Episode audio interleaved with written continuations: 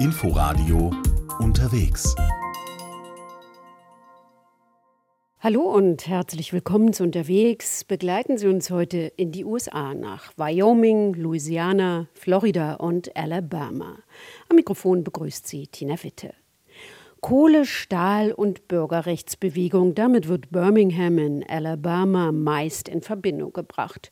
Doch die Stadt mit dem rauen Charme hat viele Wandlungen hinter sich. Ein Reiseführer hat sie nun zu einem der 22 besten Ziele für 2022 erklärt. Weltweit. Katrin Brandt war da.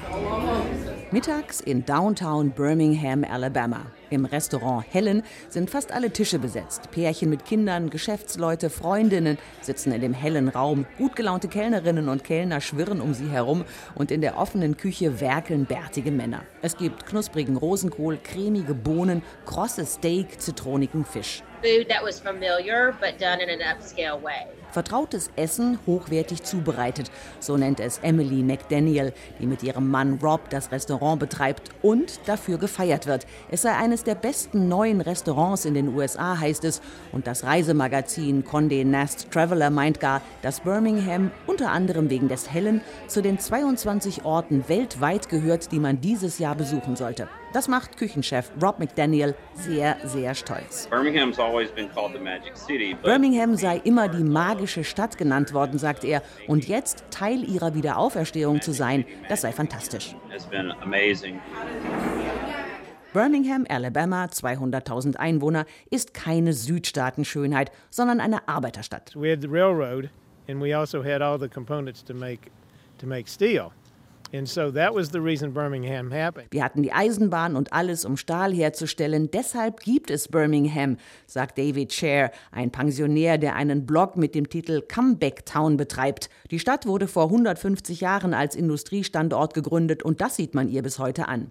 Gut erhaltene historische Hochhäuser in der City sind Zeugen des Booms. Am Rande der Innenstadt ein längst erkalteter, rostrot leuchtender Hochofen, ein Zeichen des Niedergangs. Aber die Comeback Town hat sich immer wieder erholt. Birmingham sei einen sehr langen Weg in sehr kurzer Zeit gegangen. Birmingham's come a really long way in a really short period of time. Wer zu Fuß in Birmingham unterwegs ist, und das geht ganz gut, stößt auf die andere Epoche, die Birmingham berühmt gemacht hat, die schwarze Bürgerrechtsbewegung der 60er Jahre. Martin Luther King war hier Pfarrer. Die Freedom Riders kämpften gegen die Trennung von Schwarz und Weiß. Friedlicher Protest traf auf tödliche Bombenanschläge und Polizeigewalt. Birmingham steht zu seiner Geschichte, aber, sagt Cornell Wesley, der Wirtschaftsförderer der Stadt, While we truly acknowledge our history, we want to talk about our, our vibrant future as well. Die Geschichte wahrhaftig anerkennen und über eine lebendige Zukunft sprechen. Darum geht es dem Wirtschaftsförderer, selbst Afroamerikaner und Mitarbeiter eines schwarzen Bürgermeisters. Und zu dieser Zukunft gehört natürlich der Sport. Birmingham sei als Football-Hauptstadt des Südens bekannt, so Wesley. Birmingham is known as the football capital of the South. Geld verdient wird in Birmingham inzwischen im Bankensektor, im Medizingewerbe und an der Uni von Alabama. Die Lebenshaltungskosten sind gering, die Stadt ist voller junger Leute. Bei schönem Wetter trifft man sich im neuen Railroad Park oder geht zum Vulkan, einer riesigen gusseisernen Statue am Stadtrand. Lebenswert für die Einheimischen, sehenswert für die Besucher. Wenn das keine Empfehlung für die nächste USA-Reise ist? Eine andere Empfehlung könnte auch Wyoming sein. Viele Menschen reisen jährlich dorthin, um den Herzschlag des wahren amerikanischen Westens zu spüren. Touristen können in ihren Ferien auf der Ranch den Alltag der Cowboys erleben und mit ihnen zusammenarbeiten. Jule Keppel war im Süden Wyomings unterwegs. Mit diesem Geräusch beginnt der Abend auf der Ranch. Hundert Pferde dicht an dicht klappern am Anwesen vorbei, einen Hügel hinunter. Die Tiere verbringen die Nacht auf der Weide am Fluss. Eine sich windende Staubwolke im Sonnenuntergang ist ihr letzter Gruß an die Gäste. Die meisten sagen, sie fühlen sich wie mitten im Nirgendwo, erzählt Carrie Kilmer. Im Süden des Bundesstaates Wyoming, umgeben von endlosen Prärien und Weideland, liegt ihre Dude Ranch unter dem weiten blauen Himmel und ohne Handynetz. Auf Dude Ranches können Touristen den Cowboy-Alltag erleben. Wer will, packt mit an, repariert Zäune, striegelt Pferde, hilft beim Viehtrieb. It's a very wholesome experience. They get a connection to nature and to horses like they haven't experienced in a really long time. Es ist eine sehr heilsame Erfahrung. Die Gäste bekommen eine Verbindung zur Natur und zu Pferden, die sie schon lange nicht mehr erlebt haben, sagt die Managerin von der V-Bar Ranch. Hier übernachten die Touristen in Holzhütten an einem Bach. Um Fische zu fangen, kann man die Angel direkt von der Terrasse auswerfen. Bereits seit Generationen ist bekannt, dass Ferien auf einer Ranch erholsam sind.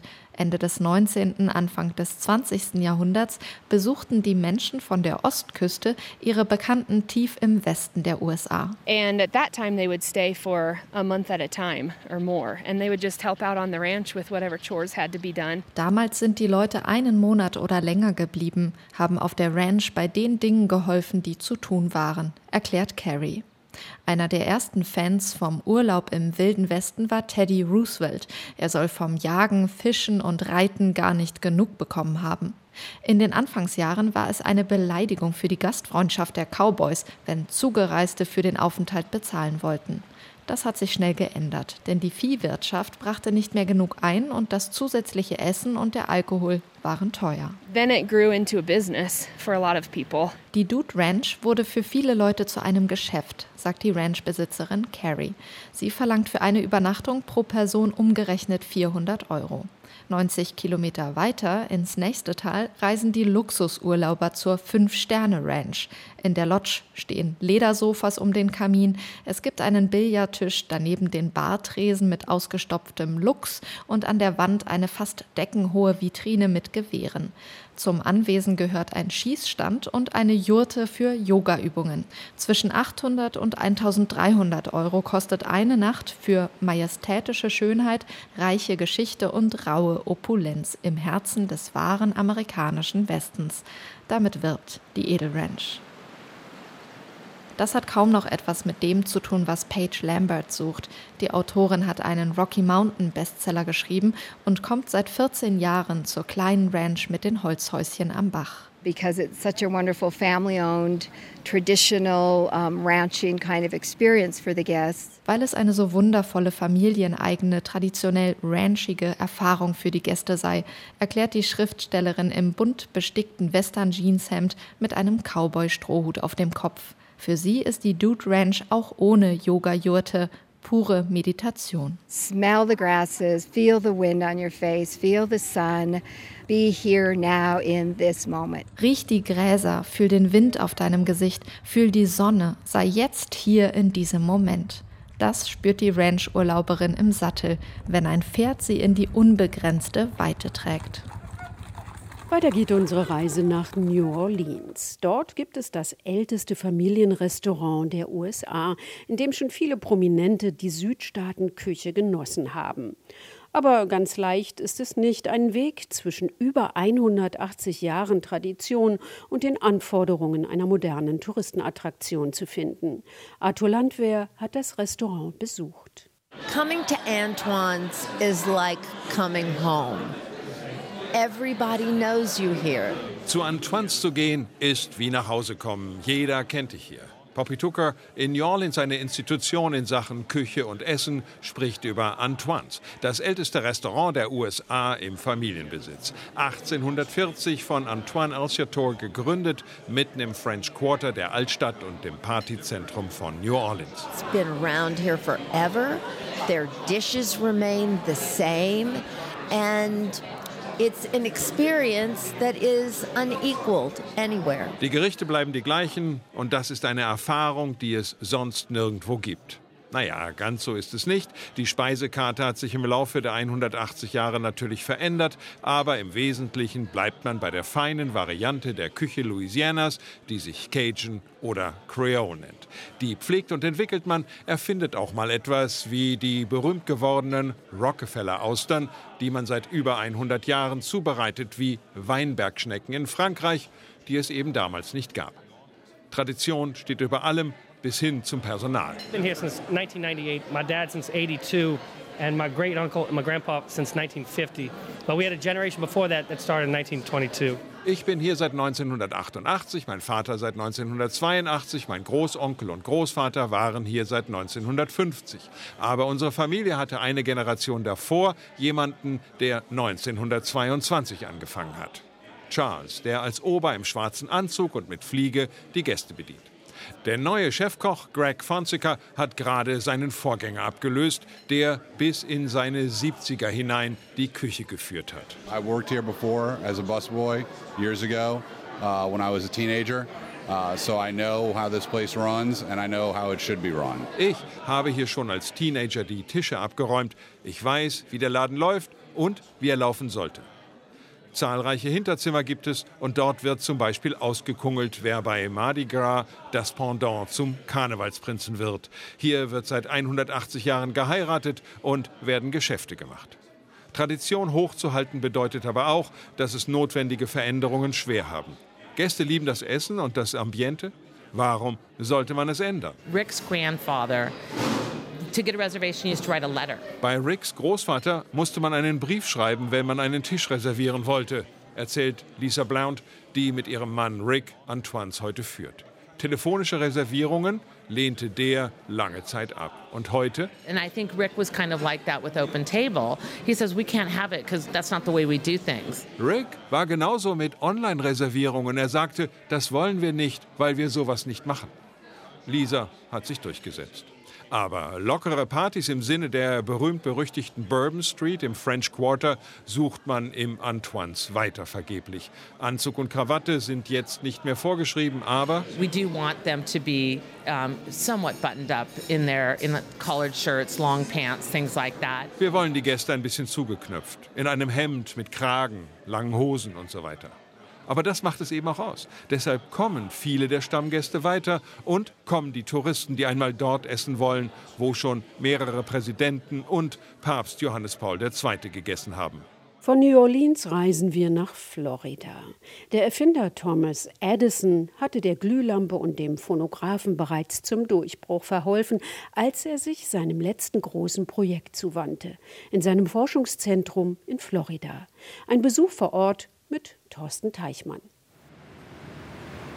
Im harten Winter von 1885 war Erfinder Thomas Edison auf der Suche nach etwas Sonne. Um der Kälte von New Jersey zu entfliehen, musste er immer weiter Richtung Süden ziehen, bis nach Fort Myers in Florida. Thomas Edison actually picks this area because there was no one here at the Thomas Edison suchte sich den Fleck aus, weil er hier allein sein konnte. living in Fort Myers in 1885. Fort Myers hatte damals weniger als 200 Einwohner, ideal für einen Erfinder, um sich zu konzentrieren. Am Ufer des Flusses Caloosahatchee entstand auf Weideland Edisons Winterlabor, Floridas erstes Zentrum für Forschung und Entwicklung.